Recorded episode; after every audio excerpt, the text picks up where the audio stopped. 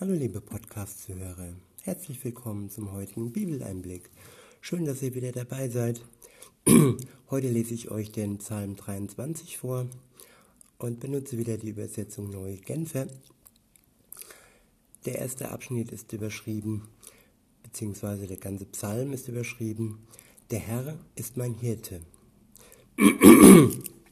Ab Vers 1 heißt es dann, ein Psalm Davids. Der Herr ist mein Hirte, darum leide ich keinen Mangel. Er bringt mich auf Weideplätze mit saftigem Gras und führt mich zu Wasserstellen, an denen ich ausruhen kann. Er stärkt und erfrischt meine Seele, er führt mich auf rechten Wegen und verbirgt sich dafür mit seinem Namen. Selbst wenn ich durch ein finsteres Tal gehen muss, wo Todesschatten mich umgeben, fürchte ich mich nicht vor keinem Unglück, denn du, Herr, bist bei mir. Dein Stock und dein Hirtenstab geben mir Trost. Du lädst mich ein, deckst mir den Tisch, selbst vor den Augen meiner Feinde. Du salbst mein Haupt mit Öl, um mich zu ehren, und füllst meinen Becher bis zum Überfluss. Nur Güte und Gnade werden mich umgeben alle Tage meines Lebens, und ich werde wohnen im Haus des Herrn für alle Zeit. Ich wiederhole nochmal Vers für Vers und sage euch meine Gedanken. Vers 1 heißt es, ein Psalm Davids, der Herr ist mein Hirte, darum leide ich keinen Mangel. Hirten gibt es ja hauptsächlich für Schafe. Und Schafe, das sind Tiere, finde ich, die sind äh, sehr schutzbedürftig. Und mir fällt da das Bild ein, der Wolf und die Schafe, die Wölfe, die die Schafe reißen wollen und die, die Schafe, die wirklich Schutz brauchen. Sie brauchen auch die Gemeinschaft, sie brauchen den anderen und ein einzelnes Schaf ist ziemlich wehrlos, ziemlich schutzlos, auch wenn es um, um die Kälte geht. Sie haben ein dickes, eine dicke Wolle und sind so auch geschützt vor Kälte. Und ähm, Gott wird hier verglichen mit dem Hirten, mit dem guten Hirten. Und darum brauchen wir keinen Mangel leiden wenn wir uns an ihn als den guten Hirten halten. Auf Vers, äh, ab Vers 2 heißt es dann, er bringt mich auf Weideplätze mit saftigem Gras und führt mich zu Wasserstellen, an denen ich ausruhen kann. Ja, er versorgt uns mit Essen, mit Getränken und er versorgt uns auch mit Ruhe, mit Erholung wenn wir dies zulassen in unserem Leben, wenn wir auch mal innehalten und wenn wir auch mal die Lautstärke runterdrehen um uns herum und wirklich lauschen, was er uns zu sagen hat.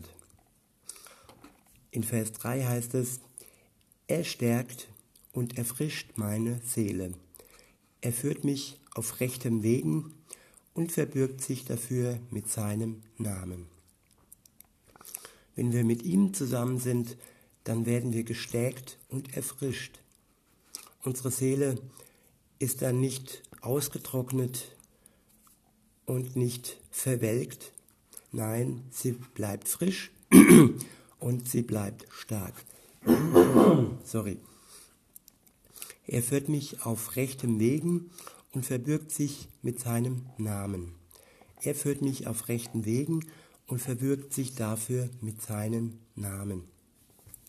Er zeigt uns den Weg durch sein Wort und durch die Sicherheit, die er uns geben kann, wenn wir zu ihm beten, wenn wir Antworten ähm, erbeten, wenn wir in seinem Wort lesen, dann sehen wir seinen Weg und dann kann er uns führen auf dem rechten Weg, der nicht ins Verderben führt.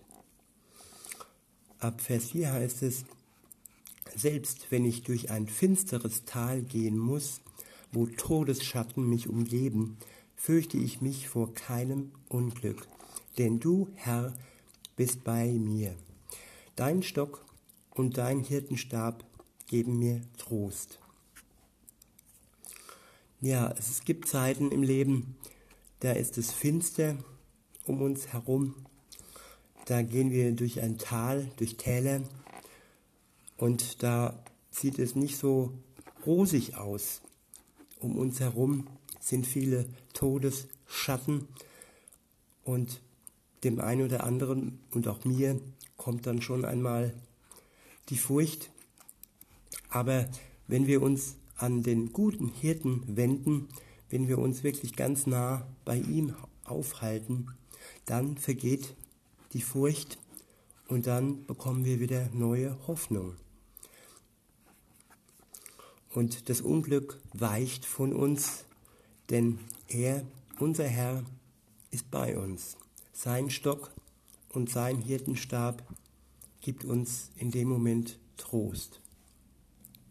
Weiter heißt es dann in Vers 5, Du lädst mich ein und deckst mir den Tisch, selbst vor den Augen meiner Feinde. Du salbst mein Haupt mit Öl und um mich zu ehren und füllst meinen Becher bis zum Überfließen. Er lädt uns ein, mit ihm zusammen zu speisen, mit ihm zusammen am Tisch und vor den Augen unserer Feinde.